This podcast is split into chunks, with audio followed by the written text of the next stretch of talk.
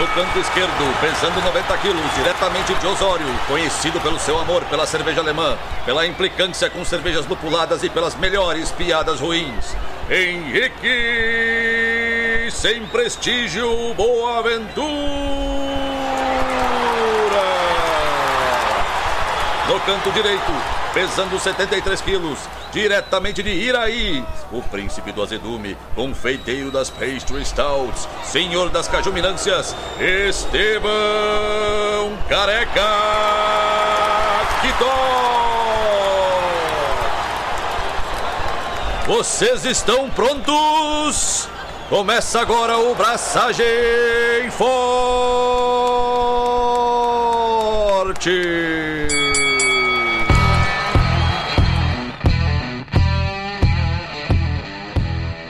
E aí, galera, Estevão da Suricato aqui. Alô, Loite, Henrique Boaventura e alemão também é malandro. Yeah, yeah. Veja bem, Estevão, nós vivemos num mundo que provavelmente as pessoas que nos escutam não são todas que sabem quem é o Sérgio Malandro. Já parou pra pensar nisso? Já. Nem todas as pessoas viram a porta dos desesperados. Nem todo mundo viu o Sérgio Malandro trincado fazendo um programa na televisão. Sérgio Malandro. Que, que eu vou te dizer, velho? Um ícone. Um ícone. Cara, eu não sei nem o que dizer, porque, tipo assim, primeiro que, quando eu era pequeno, o SBT não pegava na televisão. E eu não assistia Sérgio Malandro com tanta frequência, mas, tipo, tinha esse Porta dos Desesperados, que era um monte de gente gritando e o Sérgio Malandro trincado, provavelmente sob efeito de algum narcótico, na televisão brasileira. Abraço, Dani. Bah, eu acho que o Dani não era nem nascido nessa época, mesmo, pra ser honesto. Não, mas é que tu falou narcótico, né? Eu lembrei da narcose, velho. Não, eu entendi, eu entendi, mas tipo, eu ia dizer que, tipo, que, ah, tudo bem, narcótico. Tá, tudo bem, entendi. A piada foi, foi, foi ligeiramente boa. Foi boa, mano. Mas, ô meu, tu para pra pensar que quando a gente era piá, o Sérgio Malandro já tinha uns 70 anos de idade e ele se vestia que nem um piá, com um bonezinho virado pra trás, bermudinha, fazendo Sérgio Malandrices. Meu, o Chaves, meu, o Chaves devia ter uns 95 anos, cara, quando fazia televisão, tá ligado? Não sei como é que é um X-Perito, uma coisa assim, o nome dele, não sei. Não, o X-Perito é outro jovem. Chavito, não sei. O que é aquele jovem O Chavo del Ocho. El Chavo de Locha, ba- parabéns, é o nome do programa em espanhol, basicamente isso. Exato. Não era isso que tu tava querendo dizer? Não, não, o nome do jovem que faz o Chaves. Ah, era o Bolanhos, não sei o que Bolanhos. Isso, Bolanhos. Isso- Bolanhos? Bolanhos. Ele tinha uns 99 anos quando ele fazia o programa. É. Enfim, tirando essas particularidades da nossa vida até o momento, né? O que, que você tem feito, Estevão?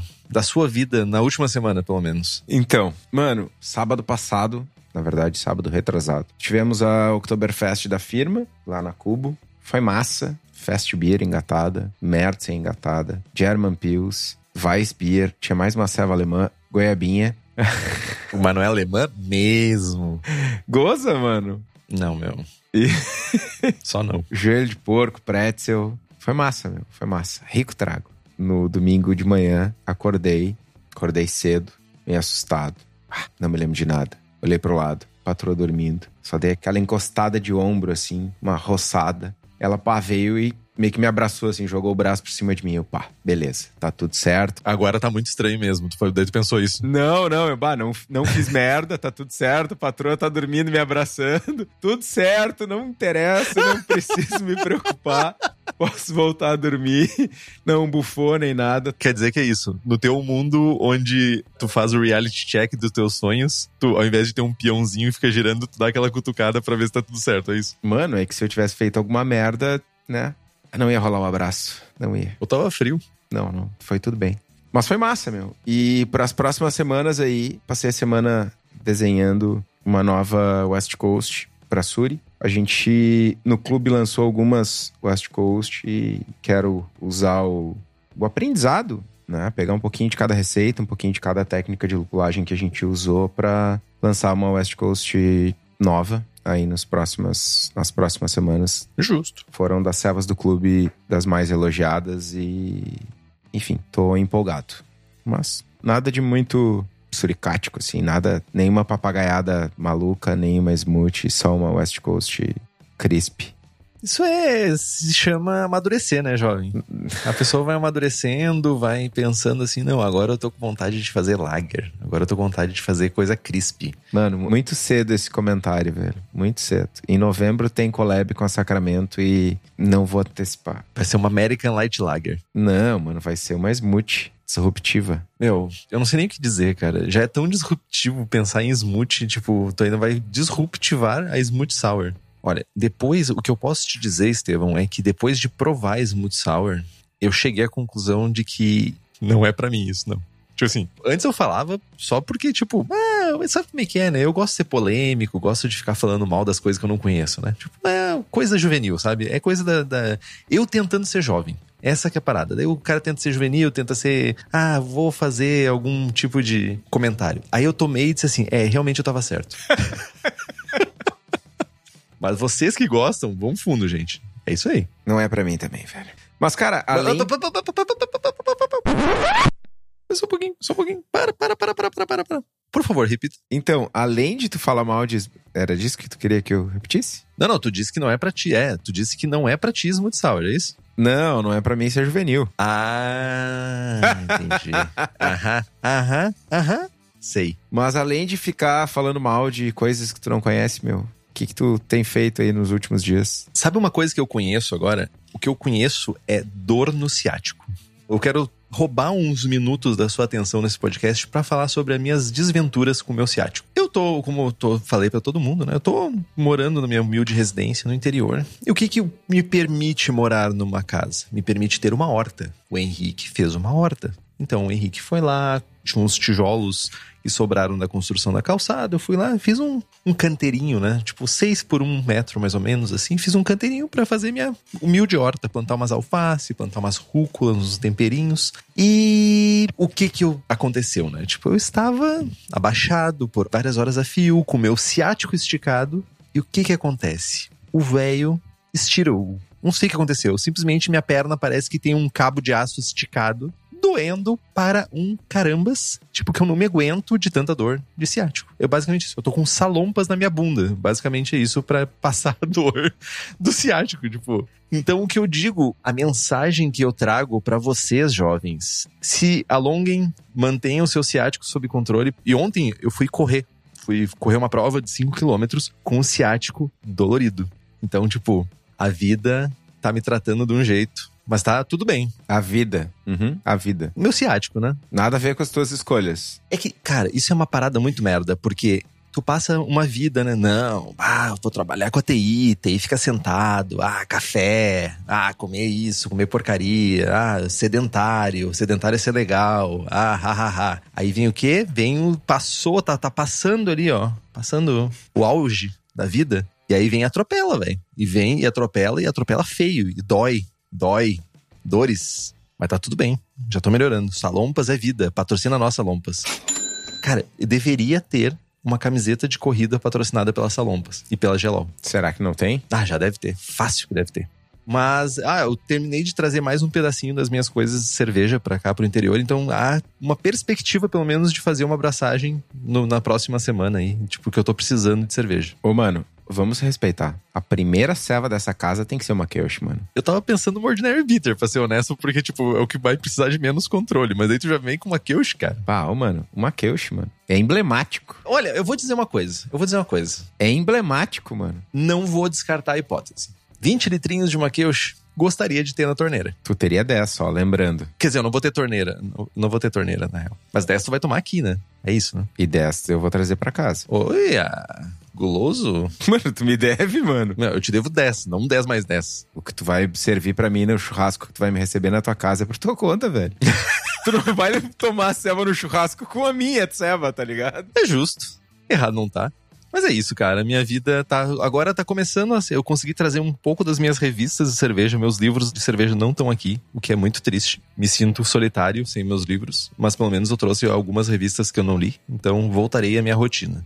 É isso, cara. Mas tem uma coisa que para quem nos acompanha no grupo de apoiadores, né, que as pessoas sabem um pouquinho mais da nossa vida, não precisam esperar esse relato semanal para ficar ouvindo como está a saúde do ciático do Henrique. As pessoas do nosso grupo de apoiadores e apoiadoras do Braçagem Forte já sabem do meu ciático, ou não. Pelo menos sabem que eu corri ontem. E tem vários benefícios em ser um apoiador do Braçagem Forte. Nós temos sorteios de equipamentos, livros e merchãs. Nós temos merchãs exclusivos para apoiadores que são feitos e somente para essa galera que nos apoia. Tem a participação no melhor grupo de WhatsApp cervejeiro no país, galera tirando dúvida, galera criando tumulto às 8 horas da manhã de uma segunda-feira. Tem altas tretas, altas discussões super válidas. E se tu quer ter acesso a tudo isso e muito mais, além dessa gravação ao vivo, com todo o eco que tem nessa sala aqui e com o Estevão tomando uma Imperial fucking Something Sweet Stout. Pastry Stout. Isso, Pastry Stout, também conhecido como Pastry Stout. Você tem que fazer como Alan George, Camila Vec, Carlos Alberto Poitevin, Diogo Longo, Felipe Augusto Kintzer, Felipe Lécio, Gabriel Henrique Franciscon, Gabriel Mendes de Souza Martins, Christopher Murata, Luiz Henrique de Camargo, Rodrigo Cervelin, Wellington de Oliveira Ferreira e um secto de outras pessoas e nos apoiar pelo Apoia-se, que é o apoia.se barra abraçagem traço forte. O link está aqui no post. E Fabiano pergunta, estamos... Pergunta não, ele afirma. Tô esperando a camiseta de corrida Collab Braçagem Forte Cervejeiros Runners não é de se descartar, porque eu preciso de camisetas de corrida também. E eu tenho certeza que tem mais gente que corre que também ia curtir essa camiseta. Fica a dica, Estevão. E outra coisa, Estevão, é que nós temos que refazer o estoque de camisetas do logo do Braçagem Forte, que tem uma galera pedindo. Vou te cobrar ao vivo aqui, que é para soar bem forte a cobrança. Ok. Sinto-me cobrado. Soou forte. Botar na pauta de amanhã. Boa.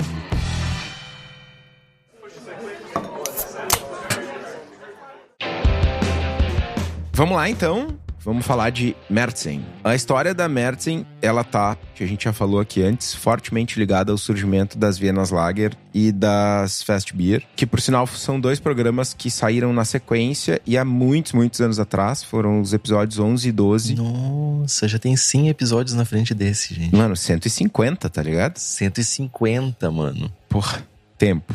Então, retomando um pouquinho da história do estilo, lá por volta da metade do século XIX, 1850 a 19. 19, parabéns, boa. Os jovens Anton Dreyer e Gabriel Something, que eu não vou saber pronunciar, Sedelmaier, Sedelmaier. eram dois cervejeiros, tá? Filhos de donos de cervejarias. O seu Dreyer em Viena, na Áustria, e o seu Gabriel lá em Munique. E eles ficaram amigos, viajaram parte da Europa como parte da formação deles, que na época a formação de cervejeiro exigia que os caras viajassem, fizessem pelo menos dois anos estudando fora. Viajaram muito juntos, ficaram amigos e eles acabaram fabricando em cidades diferentes, Viena e Munique, a mesma ceva, só que em colaboração. E eles transformaram muito rapidamente os bebedores europeus, os consumidores europeus, em bebedores de lager praticamente da noite para o dia. Logo depois, já no um ano ou dois anos depois, os cervejeiros de Pilsen introduziram as primeiras Pilsen, né? Que aí é um, é um outro rolê. Mas eles foram os caras que são tidos como os, os responsáveis pela popularização das lagers na Europa. O jovem Dreyer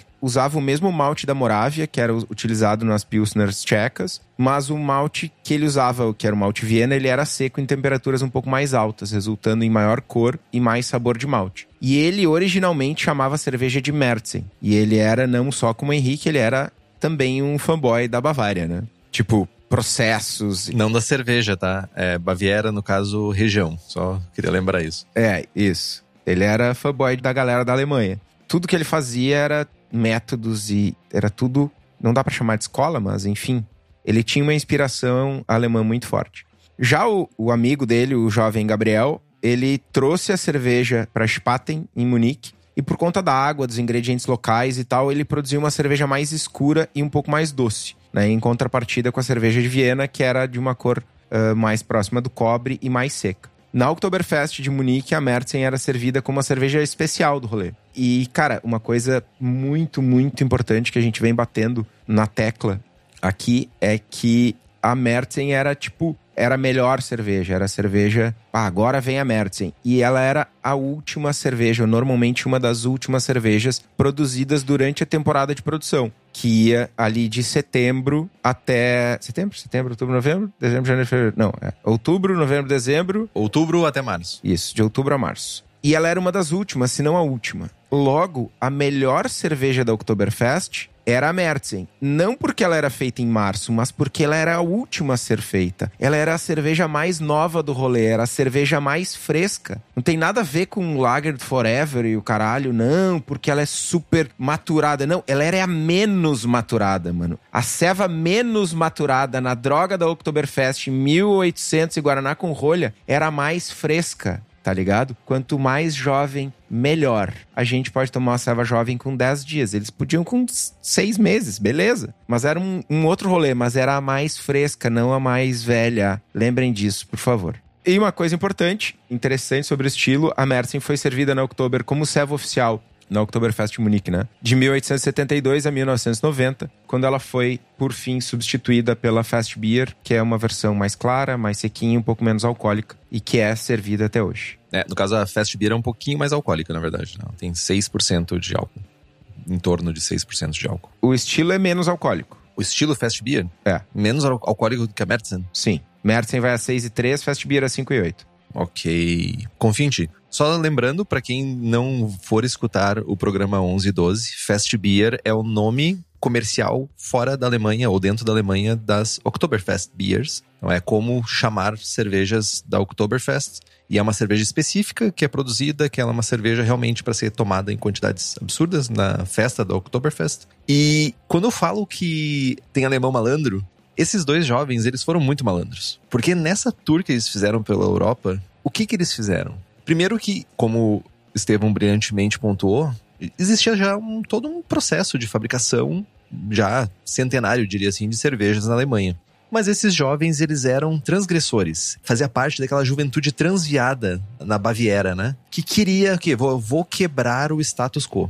E o que, que eles estavam buscando? Eles estavam buscando novas maneiras de fazer cerveja, novas maneiras de fabricar cerveja dentro, sei lá, das suas fábricas, né? Do, da fábrica de papai. Vamos colocar nesse rolê. Vamos zoar a fábrica de papai. E o que, que eles fizeram? Eles começaram a dar essa banda e onde eles conseguiram ir, né? Eles foram até a Inglaterra. Na Inglaterra, nessa época, já tinha um processo de malteação mais avançado do que na Alemanha. Na uh, Inglaterra, eles já tinham um processo de secagem que deixava os maltes muito mais claros. E além disso, eles já tinham processos, eles já tinham sacarômetros, já tinham processos estabelecidos que não era tipo enfiar o cotovelo e não queimar, tá ligado? Tipo assim, que era na Alemanha, ah, bota o dedo até a junta do dedo e se grudar, tá fazendo cerveja. Não, não é assim. Eles já estavam usando termômetros, já estavam usando processos para fazer cerveja. E essa galera foi lá e, e tinha um certo segredo industrial nesses processos. Mas jovem Anton e jovem Gabriel, como eu disse, uma juventude transviada bávara, foram lá e tipo, ah, vamos pegar e começaram o quê? Começaram a pegar amostra de mosto na mucosa, começaram a ver, ah, vamos, vamos pegar esse equipamentinho diferente que vamos trazer. E com isso eles conseguiram evoluir o processo de malteação nas suas cervejarias e consequentemente conseguiram fazer um malte mais claro, um malte diferente do que era. Porque se a gente for parar para pensar, na Alemanha, nessa época, ou melhor dizendo, antes dessa época, a gente estava muito olhando para cervejas escuras, cervejas marrons, brown beers, cervejas bem escuras, como Munique Dunkel, por exemplo. Então, tá muito relacionado a essa malandragem, a esse jeitinho alemão. Vamos chamar de jeitinho alemão. De conseguir mais informações, de conseguir um pouquinho mais de tecnologia. Enfim. Cara, e tem uma coisa engraçada, curiosa, no rolê é que o jovem, acho que foi o Gabriel, um dos dois, tem uma anedota que ele roubou levedura de algum lugar. Não me lembro de onde. Enfim, tem uma história de que ele roubou levedura. E quando o cervejeiro da Carlsberg estava fazendo uma tour na Spaten, ele levou levedura. Ele era aluno do Gabriel. Ele levou levedura para Carlsberg na Mocosa também. Tipo, aprendeu bem com o mestre. Meu, é, né? É o jeitinho alemão. É isso, vamos chamar de jeitinho alemão. Porque se tu for parar pra pensar, quando as cervejas tchecas, as Pilsen tchecas também foram produzidas, também foi um jovem cervejeiro que levou a levedura da Alemanha para a República Tcheca, né? Então, ladrão que rouba ladrão, né? 100 anos de perdão. Eu acabei de postar no chat aqui. Mertzen de 6,6% a 6,3% e Fast Beer de 5,8% a 6,3%. Eu tava mais certo que tu, porque o limite inferior é mais alto. Okay. Chupar. Chupar. Eu tava mais certo. Já que você trouxe informações do BJCP, jovem Estevão, vamos então para o que, que o BJCP fala sobre o estilo 6A, Merzen. Uma cerveja alemã âmbar e maltada com um tostado, sabor de malte lembrando pão e tostado com amargor contido e um final bem atenuado. A impressão geral do malte é suave, elegante e complexa, com um rico sabor de malte que nunca é enjoativo ou pesado. No aroma, nós temos um aroma de malte de moderado, ele é rico, como pão, e tostado. O caráter de fermentação é um caráter lager limpo. Aroma de lúpulo floral, de ervas ou picante é muito baixo, de muito baixo, na verdade. E ele até é meio opcional também, não é necessariamente uma coisa obrigatória no estilo. Aromas de caramelo, biscoito ou torrado são inadequados. E o álcool muito leve pode ser detectado, mas ele nunca deve ser agressivo, ele nunca deve fazer parte da impressão geral da cerveja. Ela, ele tem que ser complementar. Na aparência, cor âmbar a cobra avermelhado profundo. Nunca deve ser dourada para não ser confundida com uma fast beer, logicamente. Limpidez brilhante, com espuma quase branca, alta e persistente. No sabor, sabor de malte rico de moderado a alto, muitas vezes no início sugere um dulçor, mas o final é moderadamente seco a seco. O caráter de malte geralmente inclui também um aspecto de pão e tostado, o amargor do lúpulo ele é moderado, ele muitas vezes ele é tá presente na cerveja como uma forma de dar suporte para o malte. Lembrando que o sabor né, do lúpulo ele também acompanha o aroma, então com sabor de lúpulo floral, de ervas ou picante e a intensidade é de baixo a nenhum. Retrogosto é maltado.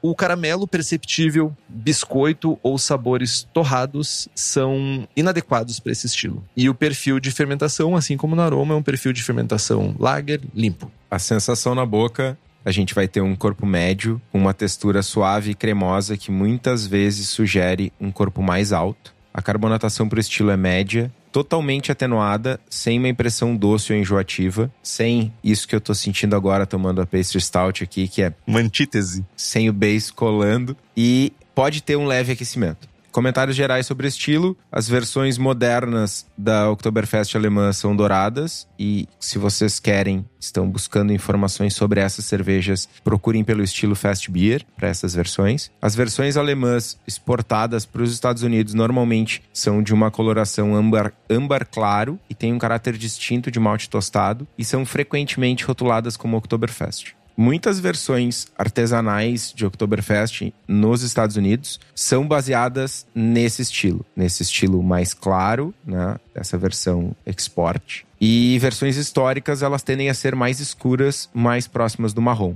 Esse programa, enfim, essa descrição de estilo do BJCP, se refere especificamente à versão Amber Lager mais forte. Uma Fast Beer pode ser interpretada como uma Märzen mais clara e de corpo mais leve. Comparando estilos, é um estilo que não é tão forte e tão rico quanto uma Dunkelsbock. Tem mais riqueza de malte do que uma Fast Beer, com um corpo mais alto e um pouco menos de lúpulo. É menos lupulada, mas igualmente maltada como uma Czech Amber, mas com um perfil de malte diferente. As estatísticas do estilo, o IBU vai de 18 a 24, a cor vai de 8 a 17 SRM, a OG de 1054 a 1060, FG 1010 a 1014, ABV 5 e 6 até 6 e 3. Exemplos comerciais: Hacker Pshore Oktoberfest Merzen, Paulaner Oktoberfest e Weltenburger Kloster ano 1050. Devo ter acabado com a pronúncia. Velten. Velten. Velten. Welten. Mano, eu não vou responder a zoeira, porque senão vai ficar chato para ti. É, se eu tivesse falando italiano aqui, tu também podia me zoar, tá ligado? Então, tipo. Não, mano, eu, eu podia te zoar tu falando alemão, tá ligado? Mas. Não, lógico. Eu sou, meu, benevolente. Como eu digo pra Paty, eu tô benevolente hoje. Mano, se a gente tivesse falando certo, a gente ia zoar igual. Então, tipo, só digo isso. A gente pode se zoar falando errado português, tá ligado? Exatamente. Fume e vortemo, né, cara? Já disse. É, meu. É. Uma coisa que é importante a gente pontuar, né, sobre esse estilo é que a gente mencionou que Mertens e Viena apesar de terem uma origem meio única, né? Talvez uma receita ou ingredientes e processos únicos, mas como estilos eles são produzidos por conglomerados diferentes sob influência de, tipo, ingredientes, processos, técnicas, interpretações culturais em um tempo específico. Então, tipo, a origem ela pode ser única, mas cada um foi para um canto e a gente tá falando de uma época onde globalização não existia, né? Não é um rolê do tipo, bate um telefone e diz assim, ah, olha só, consegui secar meu malte melhor aqui, tenta replicar aí. E eu tô falando telefone já é algo que não existe nos tempos de hoje. Tipo, ninguém liga para ninguém. Manda áudio ou manda uma mensagem de texto, né? Então, qualquer coisa, qualquer avanço tecnológico, qualquer novo processo, novo ingrediente, nova técnica, demorava anos para ser propagado, para ser compartilhado com outras cervejarias, quando existia o interesse em isso acontecer. Porque nem sempre existia o interesse em isso acontecer. Vídeos ingleses que não queriam compartilhar com os tadinhos dos alemães que queriam levar essas técnicas para a Alemanha. Corroborando esse argumento, se a gente olhar para o cenário atual,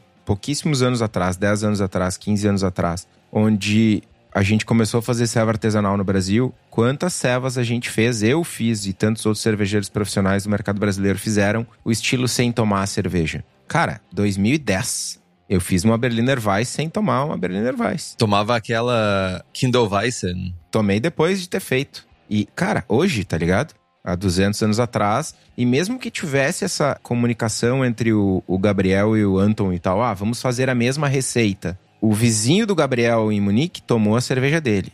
E sei lá, mano. O cara interpretou que ele tomou de outro jeito. E um terceiro tomou a ceva do vizinho e também fez. E um quarto tomou a ceva do cara que copiou a ceva do vizinho que copiou. E essa interação local, cultural, num, num, momento específico do tempo, da história, faz com que a gente tenha desenvolvimento de estilos diferentes, mesmo com origens similares. É o que eu falo muito de que é muito mais difícil hoje surgir escola, uma nova escola cervejeira, escola brasileira de cerveja. Mano, dois dias depois de alguém ter entrado Catarina Sauer no BJCP, tinha gente fazendo Catarina Sauer no mundo inteiro, mano. É muito difícil tu desenvolver um arcabouço de técnicas, de insumos, que seja grande o suficiente, representativo o suficiente para formar uma escola, um conjunto de vários estilos que sofrem ou que estão calcados nos mesmos aspectos históricos de processo e tal, sem isso vazar para outro país, para outro lado do mundo com a globalização. Né? E na época foi o que aconteceu, né? De uma mesma origem surgiram duas cevas e meia. Mertzen, a Viena e a Viena Mexican Lager. Ou duas cevas e duas metades se tu botar a Fast Beer junto aí, né? Cara, e pra mim tem uma parada também muito massa nisso, que é, se tu for parar pra pensar, Viena, vamos pensar em Viena e Munique, tá? Viena e Munique são, sei lá, cara, 200, 300 quilômetros de distância. É nada hoje, é três horas de carro. Na Autobahn é muito menos, tipo, uma hora de carro. Ô, mano, na freeway aqui em Porto Alegre, daqui até Torres são 200 quilômetros. Não dá três horas, mano. Não dá nem duas. Quando a gente respeita os limites de velocidade impostos pela sociedade, a gente vai no tempo que leva, né? Nem tão impostos assim. Mas, cara, e tu for parar pra pensar, meu, a galera tava produzindo cerveja com um certo grau de diferença e muito perto, muito próximos. E as coisas, tipo, imagina, se a gente tivesse a globalização, talvez elas não estivessem sendo desenvolvidas. Porque. Ah, cada um tava fazendo de um jeito. Ah, não, tu tá fazendo errado, velho. Faz desse jeito aqui que dá certo. Pronto. A gente teria adiantado em 100 anos a dominação das American Light Lagers, tá ligado? Tipo, isso que ia acontecer. Basicamente isso, se for parar pra pensar. É muito doido isso. Acho muito interessante essa visão na Alemanha a gente tem muito essa visão, a gente tem estilos diferentes em regiões que a gente está falando de 100 km de distância. E são estilos drasticamente diferentes muitas vezes. Na Franconia tá fazendo Rauchbier, que fica a 100 km de Munique, que Munique faz Munique Dunkel, faz Munique Helles, faz tipo, sabe? Mano, acho que Keuscheltbier é 40 km do Soldorf e Alto. É um rio de distância, cara, basicamente. Atravessa um rio. Enfim, acho muito interessante isso e eu acho que é o Zeitgeist. Esse rolê é fruto do seu tempo. Hoje em dia isso não aconteceria. Se uma cerveja tivesse fazendo sucesso em Viena, a galera de Munique estaria copiando e vice-versa. É isso. O Stevinho tá fazendo pastry sour aqui, né, meu? Não vamos longe. Cara, é perfeito. Eu acho que tu tá justo em fazer, entendeu? Mas tu tá sendo também olhando pro mercado. E naquela época não tinha isso. Agora tem. Então a tendência é que não tenham tanto. É, não, não tem julgamento de valor nessa análise, tá ligado? É só uma constatação do que tá acontecendo. Total.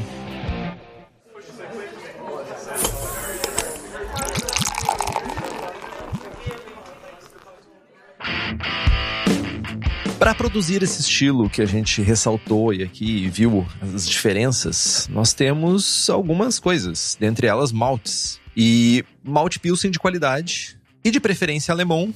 Não vou dizer a maltaria, mas o processo de malteação e o, o que se busca é uma cerveja alemã e as maltarias alemãs costumam fazer maltes que vão resultar em boas cervejas alemãs. Então, malte base alemão de qualidade Pilsen vai te dar um perfil mais próximo do que tu está buscando. Será que precisa ser mesmo alemão?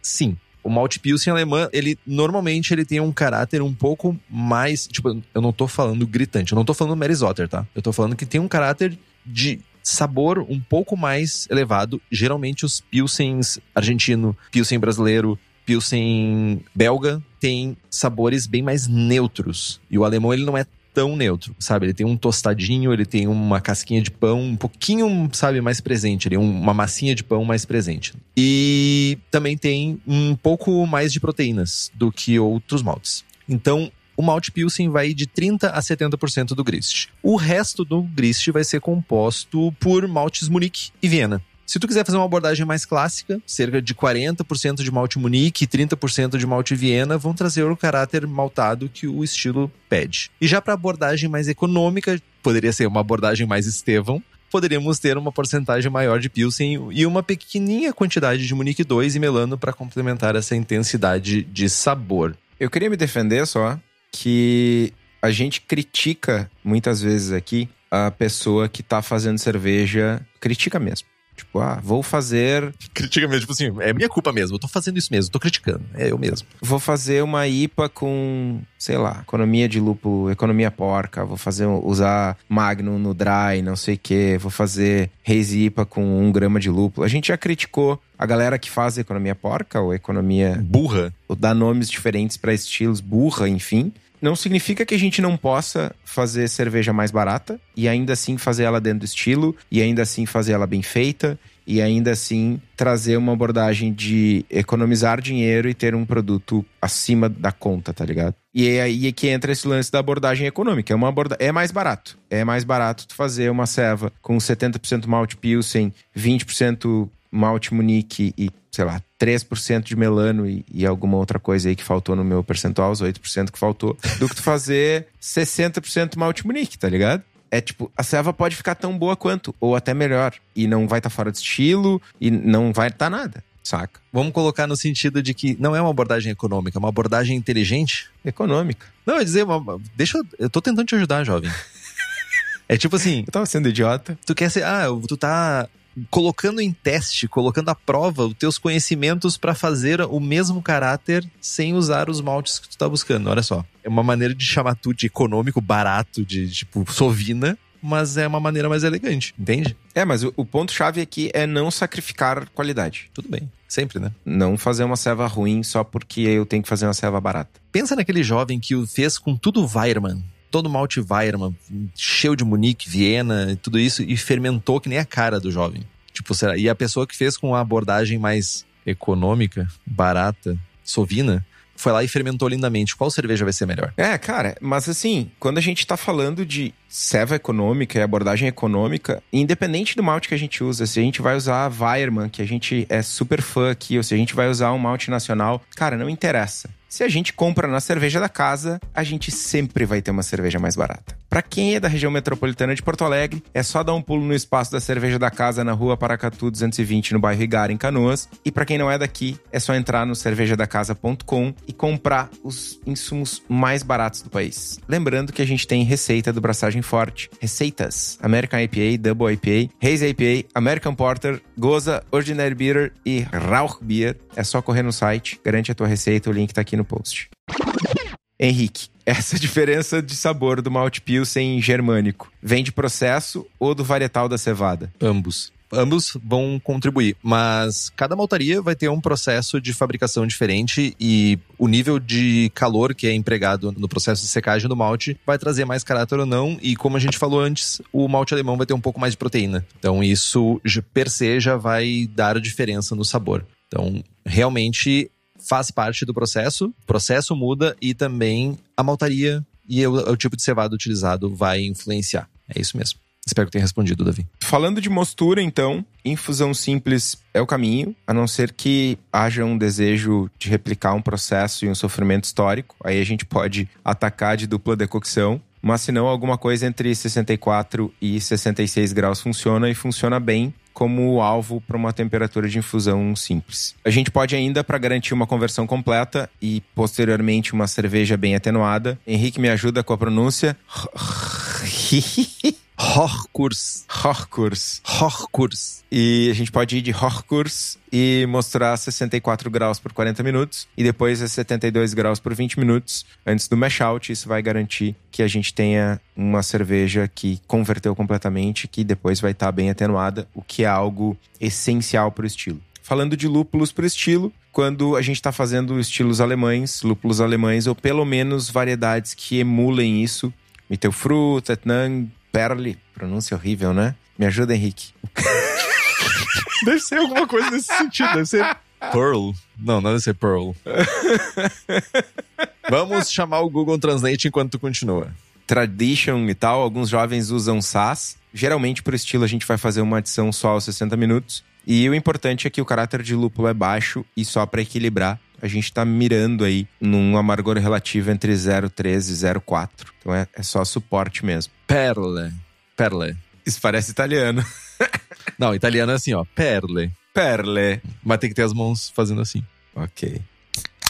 Mas falando de lúpulo, o Thiago e a Anne da Hops Company estão indo essa semana para os Estados Unidos, nos próximos dias, para fazer a seleção da safra 2022. Especializada em fornecer lúpulos selecionados diretamente nas fazendas para cervejarias no Brasil, a Hops Company visita produtores, busca novas variedades, lotes que se destacam sensorialmente e trazem para nós. Caso vocês tenham interesse nos lúpulos da Hops Company, é só entrar em contato pelo hopscompany.com ou pela página da empresa no Instagram, que, meu, tô assim, ó, já dei uma olhadinha no que que eles vão selecionar lá. Conversei com o Thiago essa semana. Mano, Tu tava fazendo, esmorrugando o lúpulo lá, é isso? Fazendo assim? Não, não. Ele vai trazer o lúpulo pra gente esmorrugar. Mas ele já tava com a listagem, enfim. Mano, bem coisa massa. De novo, para variar. Um dia vai vir SAS, só digo isso. Fermentação. Leveduras alemãs são as mais clássicas, né? Leveduras lagers alemãs são as mais clássicas. WLP 833, Fermentes W3470, Levtech German Lager 2, a gente vai fermentar essa cerveja no limite inferior da levedura para buscar aquele caráter bem neutro, sabe? Tipo, bem neutro mesmo, um caráter deixando o malte brilhar, deixando o lúpulo equilibrar o malte. E aqui a levedura, ela realmente ela vai trazer no máximo, no máximo, um, sabe, aquele crisp, vai deixar a cerveja bem crisp, mas a gente não vai falar de caráter de expressão de levedura. Não é o rolê aqui. Tu pode oxigenar ou fazer um, um starter bem robusto, né? Tu pode, desde fazer um starter específico para fazer essa cerveja, como tu pode usar lama de uma outra fermentação, que é o que eu faço geralmente. Pega uma fermentação de uma cerveja um pouco com uma densidade menor aí, uma, uma densidade de 1030, 1035, e vai pegar essa lama e fermentar essa cerveja e vai ficar, ó, paraíso. Fazer um descanso de, de acetil geralmente colabora bastante para o resultado final, né? Importante também, porque dependendo da tua fermentação e dependendo da levedura que tu vai utilizar, ela vai ter um pouco mais de expressão ou um pouco menos de expressão de acetil. Então, aumentar a temperatura ali na faixa dos 18 graus no quarto final da fermentação vai incentivar a tua levedura a reabsorver esses subprodutos, dentre eles o subproduto de acetil, que é a desgraça que vai ficar com aquele gostinho de manteiga na tua cerveja. E se tu quiser saber exatamente, cara, saber exatamente, essa é uma levedura que tem subproduto de mais, de menos, é bem neutra, não é muito neutra. Sabe quem vai ter essa informação? Pessoal da Levitec. Porque lá tem tudo o que tu precisa de levedura e todas as informações sobre cada uma desses bichinhos, esses bichinhos maravilhosos que comem açúcar e produzem álcool. Além de leveduras para cerveja, a Levtech também tem bactérias, bretanomices, leveduras para outras bebidas como hidromel, cidra, uísque e cachaça, com um atendimento que nenhuma outra empresa do setor tem. E para ti que é profissional, a Levtech oferece mais de 50 tipos de levedura, consultoria em boas práticas de fabricação, controle de qualidade, montagem de laboratório, treinamento de pessoal e o banco de leveduras. Então entre em levtech.com.br, faça suas compras e diz: escutei no Braçagem Forte. Eu só estou aqui por causa de Estevão e de Henrique. Ou por outra razão qualquer que é buscar leveduras. Enfim, mas faz amor aí pra gente. Perfil de água. Garantir níveis mínimos de cálcio e magnésio por uma fermentação saudável e uma boa floculação. Né? Então aí 11 ppm e olhar um pouquinho na faixa dos 40, 50 ppm pro cálcio e 10 a 11 ppm para magnésio. Se tu inverter essa coisa, pode dar um problema, né? Pode dar um problema aí de laxante, né? Porque magnésio é laxante. pH na casa dos 5.4 a 5.5 e essa cerveja tem um ponto de atenção que é ela já tem um perfil robusto de malte. A gente já está focando ela bastante em malte. Fazer ajustes buscando evidenciar ainda mais esse caráter de malte, tu pode estar tá fazendo o quê? Cagando rolê, basicamente. Tu pode tornar a tua cerveja muito maltada e com uma percepção de dulçor que nem essa cerveja que o Estevão tá tomando agora, que ele já bebeu admiráveis 50 ml durante uma hora. Tá ali, ó. Tá, ele, inclusive, isso tá ali tomando um golinho agora, tipo, ele não consegue nem ficar alcoolizado com essa cerveja porque não consegue tomar a quantidade necessária. Carbonatação de 2.4 a 2.6 volumes e nada mais. Falando de desafios da cerveja, acho que o principal desafio é uma fermentação adequada. Né? Falamos e insistimos aqui em qualidade de fermentação, mas mais do que uma fermentação adequada, atenuação correta. Né? A gente precisa de um caráter de malte rico, sem ser excessivo e sem ter um dulçor residual que vai retirar a drinkability facilmente dessa cerveja. Outro desafio importante é não fazer uma fast beer tem essa. Os estilos são muito próximos e durante muito tempo, inclusive, a gente teve acesso a informações confusas ou até mesmo acho que o BJCP 2008 tinha um estilo só, né? Acho que é isso. Não tinha a separação Mertzen e Fast Beer e era nos comentários. Quase certeza. Sim, sim. Então, importante, né? Fast Beer é Fast Beer, Mertzen é Mertzen. Livros importantes para a gente saber mais sobre o estilo. Oktoberfest, Viena e Merzen, do George e da Laurie Fix. E o New Brewing Lager Beer, The Most Comprehensive Book for Home and Microbrewers, do falecido Greg Noonan. Posso sugerir dois livros? Deve. Devia estar na pauta aqui, inclusive. É para eu parecer inteligente que eu lembrei na hora, tá ligado? Um livro muito legal, Amber, não sei o que, Gold, nananã, esse é um deles que eu me lembro. Não, nossa, não, não. É Vienna Lager do Andreas Krenmeier. Ele fala muito sobre esse rolê dos jovens transgressores, juventude transviada, que estava dando bandinha na Europa e pegando vários macetes para produzir cerveja. Bom livro, bem escrito, bem fácil de ler, assim, apesar de ser em inglês. Mas recomendo muito. Gostei muito do jovem, da, da escrita do jovem. Estou aguardando, inclusive, que ele escreva mais livros. E também sugiro o livro Lager, A Brief History of Lager, que é do Mark Dredge. Apesar de ser um livro bem longo, é bem longo. Demasiado longo, eu diria. Mas pelo menos. Mas não é brief? É, não é nada brief. Isso é verdade, não é nada brief. A primeira metade do livro é muito boa muito, muito boa, porque foca muito também nessas histórias que levaram. Uh, acho que foi o Miguel Reis que falou que nunca tinha pensado sobre esse prisma, né, de que os isolamentos causados pela não globalização criaram estilos diferentes, né? Então, fala um pouco sobre isso também, de certa forma. Fala um pouco sobre como que as coisas foram surgindo isoladamente, mas em tempos diferentes, ou às vezes até mesmo pelo mesmo tempo. Então, são dois livros bem legais para ler e absorver um pouco mais de informações sobre cerveja, basicamente.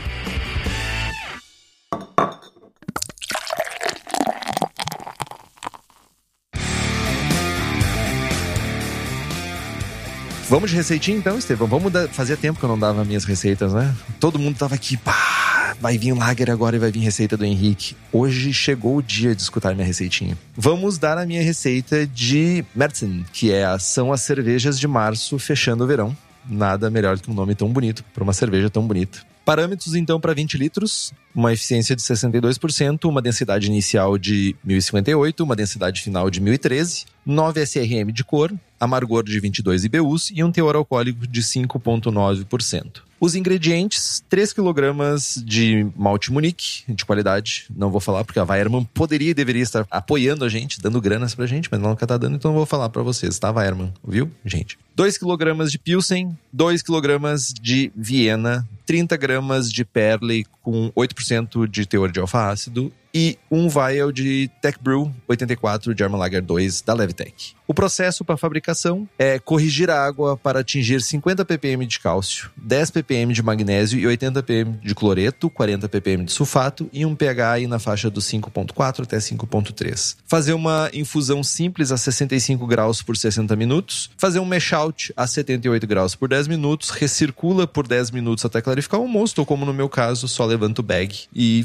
pau na máquina. Fervura intensa por 60 minutos, adição de 30 gramas de pele aos 60 minutos. Resfria até 10 graus, faz o inóculo da levedura e fermenta a 10 graus até o quarto final, onde tu vai aumentar essa temperatura aí na faixa dos 15, 16, pode ir até 18 para fazer um descanso do diacetil. Lembrando, né, descanso de acetil precisa de uma fermentação ativa. Se tu não tem uma fermentação ativa, tu não vai ter muito resultado. Então, por isso que é o quarto final da fermentação. E para quem deve estar se perguntando, levantar a temperatura, né, aumentar a temperatura no quarto final não vai impactar em geração de éster, nem nada disso, porque isso ocorre na fase inicial da fermentação, não na fase final. Aí tu faz o cold crash, matura aí por de duas semanas a um mês. Vamos levar os ensinamentos de Estevam, que cerveja lager boa é cerveja lager fresca. Invase carbonato a 2,5 volumes de CO2 e você tem um pedacinho da Alemanha na sua casa. Saudades dessa cerveja, inclusive. Críticas, Estevão? Muitas.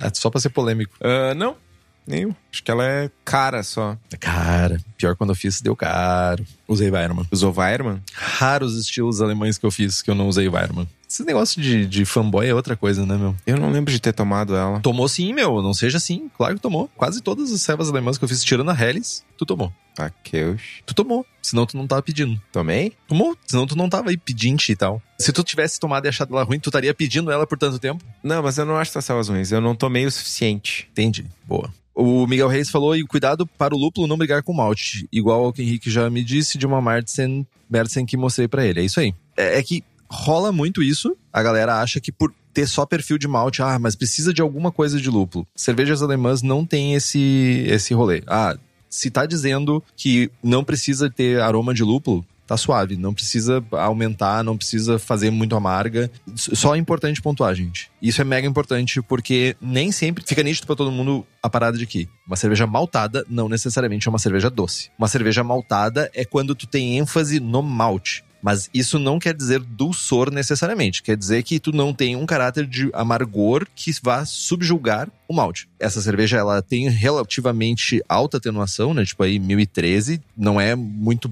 baixa atenuação, então só cuidado com isso. E o lúpulo, realmente, ele vai entrar aqui com um perfil específico que é equilibrar a cerveja, justamente para que a sensação não seja somente de malte. Vamos equilibrar, vamos deixar um caráter equilibrado. Acho que acima de tudo, cervejas alemãs elas são equilibradas. Então, é, acho que é essa a mensagem final. Mais alguma coisa sobre Mertens, Estevão?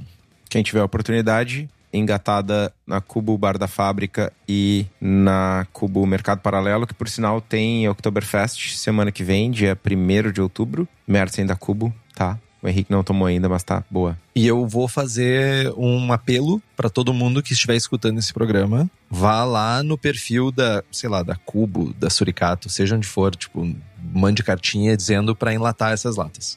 Essas cervejas aí. Bota tudo em latinha a quantidade de gente lá no norte, no nordeste, no centro-oeste querendo tomar essas cervejas é gritante. É exorbitante a quantidade de pessoas querendo consumir essas cervejas e o Estevão não abre a mão, porque ele é mukirana, mão de vaca, que eu aprendi recentemente o significado. Mão de vaca. Eu não tinha percebido que a vaca tinha um formato de mão fechado, assim, tipo, enfim. Sério, mano? Ela não tem, na verdade, ela tem dois dedinhos só, mas tudo bem. São unhas ou são dedinhos? Na ponta do dedo tem a unha. Então, tipo assim, é o dedo é uma continuação da pata, tipo isso? Isso, isso. Então, a pata é um dedo gigante. A pata do cavalo e da vaca e de outros animais dessa mesma vibe aí.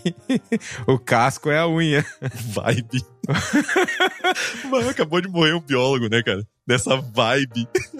Ô, mano, eu tentei lembrar da aula da Bel, minha professora de biologia, mas não rolou, velho. Não rolou, não rolou. Essa, essa turma aí dos bovinos, equinos, eu não sei se é filo. Esse filo. O que, que é? Se são monocotiledôneas ou dicotiledôneas aí, eu não me lembro. É, então é isso. Parece que monocotiledônea é o cavalo que tem um casco só e dicotiledônea.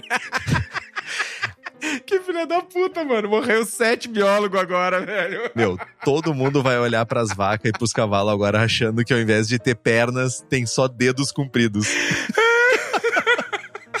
Literalmente é isso aqui, caminhando, tá ligado? Ah, velho. Gente, Compre os livros que estão no post, nós ganhamos uma porcentagem e você não gasta um centavo a mais por isso. Compre também as camisetas do Braçagem Forte na nossa lojinha. Segundo Estevão, tá na pauta para amanhã para botar em estoque mais tamanhos. Ah, tem a do logo, também tem a Crispy Boy e Crispy Girl. Então, o link tá lá no site. Temos também o boné. Curta nossa página no Instagram e assine o nosso feed. Estamos no Spotify, Google Podcasts, Deezer. E se você gosta do programa e quiser fazer um review tanto no Spotify quanto no iTunes, por favor, faça isso. Isso faz com que o programa chegue mais longe, chegue para mais pessoas, e isso é importante para nós também. Compartilhe o episódio com seus amigos, tem dúvida, sugestão de pauta, crítica, quer anunciar a sua empresa, o seu produto, e-mail para contato abraçagemforte.com.br ou mande uma mensagem para nós no Instagram. É isso, Estevão. É isso. Braçagem forte. Braçagem forte.